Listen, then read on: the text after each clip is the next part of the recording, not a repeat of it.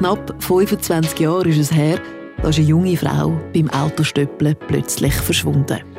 Lebenslustig war sie und neugierig. Heidi Scheuerle.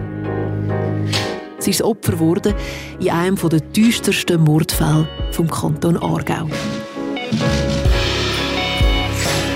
Gefunden hat man ihre Leiche erst Jahre später im Wald Spreitenbach.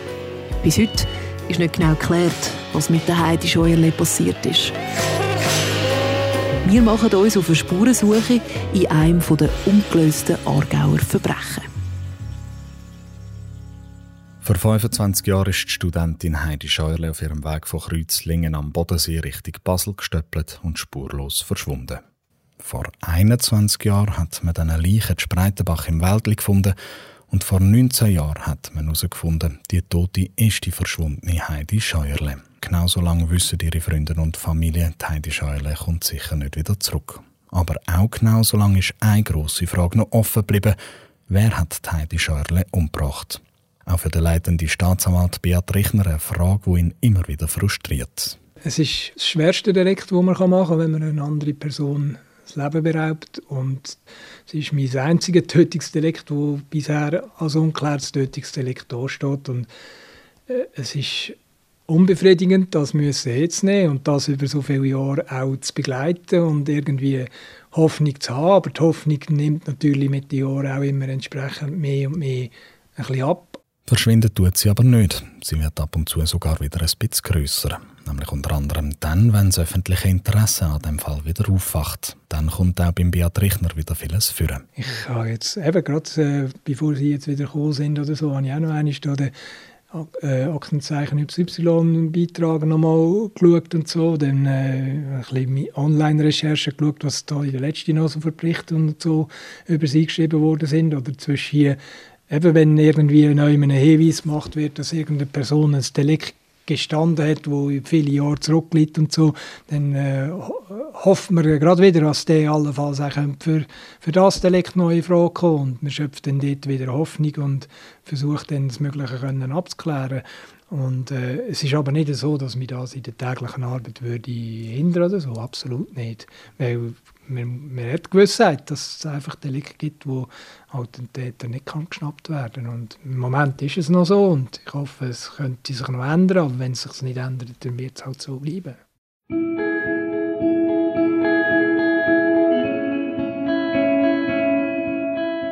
Besonders hart wäre das natürlich für die Familien und Freunde von der Heidi Scheuerle, die Ungewissheit und die Frage, wer die Heidi Schäule umgebracht hat, die kommen auch nach Jahren immer wieder mal auf, sagt Gabriele Seils, eine gute Freundin von der Heidi Scheuerle. Ja, meine Gedanken wandern immer wieder dahin, zu fragen, okay, wer, wer war das jetzt? Ja, ähm, gibt Bilder oder Ideen. Ich versuche mich da jetzt nicht so mit zu beschäftigen, weil das keinen Sinn macht. Aber natürlich gibt es die Frage, wer war das? Und das Wissen, okay, der, dieser Mensch, wer auch immer das war, läuft rum, ist nicht so ein gutes Gefühl. Aber noch vor der Frage, wer es war, stand für Gabriele Seins eine andere Frage. Wie kommt jemand dazu? Kommt jemand dazu? Also dieser Teil fehlt noch, ne? zu sagen, wie ist dieser Mensch, wie kommt der dazu, so etwas Schreckliches zu begehen? Solange der Mörder von der Heidi Scheuerle nicht gefunden ist, solange wird die Frage wohl auch keine Antwort bekommen.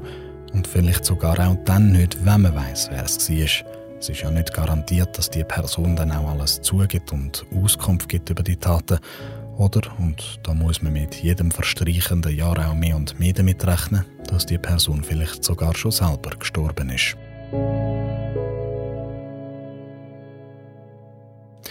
Egal welches Szenario das eintritt, vielleicht sogar das Beste, man findet und verurteilt den Mörder, mit der Tatsache, dass Heidi umgebracht worden ist, müssen sich alle aus ihrem Umfeld können abfinden auch wenn das ein sehr schwieriger Prozess ist, sagt Gabriele Seils. Anzuerkennen, okay, ähm, Heidi ist offensichtlich ermordet worden, ähm, Wald gefunden, das, das lässt nicht so viel Spekulation zu. Also was, was da passiert sein mag, das, ähm, das ist nochmal so eine, so ein Anerkennen, ähm, auch das, da auch irgendwas sehr, sehr Schreckliches passiert ist, vielleicht ein Gewaltverbrechen, vielleicht ein Sexualverbrechen und auch, auch nochmal den Schmerz anzuerkennen davon und das auch betrauern zu können. Einfach als ihr Schicksal und als, als, ähm, als überhaupt als, als, als so etwas Schreckliches passiert, dass, dass, dass, dass keiner von uns da unbedingt 100% geschützt sein kann davor. Und dass es Menschen passiert, jeden Tag. Sich selber mit so harten, aber unumstößlichen Fakten ins Reine zu bringen, das ist eine Herkulesaufgabe. Sogar dann, wenn man eine gewisse professionelle Distanz zum Fall hat, wie der zuständige Staatsanwalt der Beat Richner.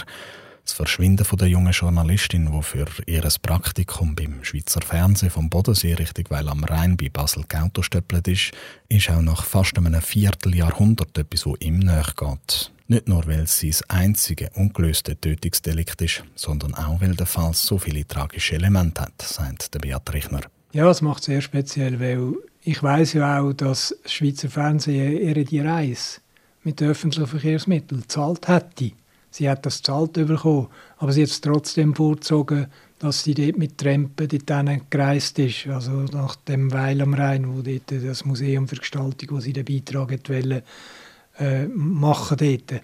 Und das ist eigentlich da, wo, wo ich denke, einerseits beim Trampen weisst du ja nie, ob du gerade mitgenommen wirst oder nicht, ob du pünktlich an dem Ort ankommst oder nicht. Und ich meine, wenn sie also das Geld dazu bekommen hat, dass sie das auf Kosten vom Schweizer Fernsehen können, mit der ÖV dorthin gehen, kann ich eigentlich nicht verstehen, warum sie sich für das so entschieden hat. Oder? Und gerade sie, wo eben leidenschaftlich in dem Sinn Tramperin war, wo auch Freude gehabt neue Leute über das Trampen irgendwie kennenzulernen und mit denen irgendwie sich auszutauschen, ja, ist es doch sehr, sehr, sehr tragisch, dass das eben so dann rausgekommen ist. Und vielleicht ist auch genau das ein Grund, wieso für ihn der Fall, solange der Mörder nicht gefunden ist, auch ein offener Fall wird bleiben. Auch wenn die Verjährung dann irgendwann kommt. Passieren wird das in gut fünf Jahren, 2026. Ab dann kann der Mörder zwar nicht mehr verurteilt werden, aber das ist kein Grund, um die Akte zu schliessen. Nein, das lohne ich mich nicht stressen. Ich denke, auch wenn wir Hinweise nach der Verjährung dann würden wir diesen Hinweis trotzdem nachgehen, weil äh, so im Interesse von der Sache äh, würde ich mich da jetzt nicht von der Verjährung äh, äh, beeinflussen, dass man nachher, wenn wir einen Hinweis bekommt, nicht noch entsprechende Untersuchungshandlungen würde einleiten um das zu klären. Der Wunsch dahinter ist halt aber schon, die Akte endlich für immer können zu schliessen. Den Wunsch hat man natürlich nicht nur bei der Staatsanwaltschaft, der hat zum Beispiel auch Gabriele Seils. Ich würde mir das schon wünschen. Ich, ich, auf ganz vielen Ebenen würde ich mir das wünschen, ähm, dass es aufgeklärt wird. Dass ich bin ein großer Fan von Wahrheit. Gar nicht jetzt so sehr im Sinne von, oh, musst auch hinter Gitter. Ja, soll er, weil er ein Verbrechen begangen hat und, und trotzdem es geht darum, dass, dass, sowas, dass sowas aufgeklärt wird und das, das, vor allem, dass es nicht noch jemand passiert. Bei all dem Ungewissen und der bangen Hoffnung sollte man eins aber halt nicht vergessen, der Menschheit ist Scheuerle. Und wenn ihr Tod so viele tragische Ebenen hat, er hat noch viel mehr einen glücklichen und neugierigen Mensch dahinter gehabt, der zum Beispiel gern Autostopp gemacht hat. Der Mensch hinter dem tragischen Tod, die Heidi Scheuerle, die gilt es nicht zu vergessen, sagt Gabriele Seins. Und ja, wenn Heidi Scheule einen sichereren Weg auf Basel hätte können wählen, auch wenn sie nicht hätte müssen stöppeln, der Entscheid, dass sie es gemacht hat, der ist eben auch Heidi Scheuerle gewesen.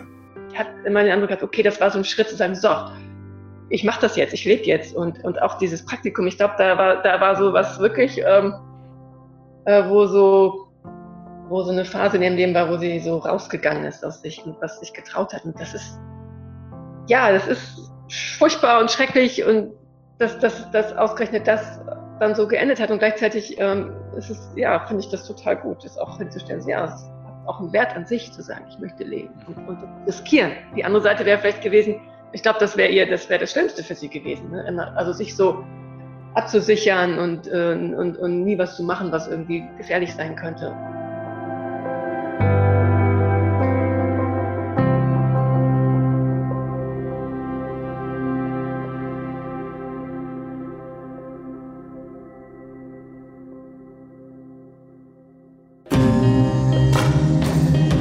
Das ist eines der ungelösten Aargauer Verbrechen. Ein Podcast von Nico Meyer von Aldon Productions, Radio Argovia und Radio 32.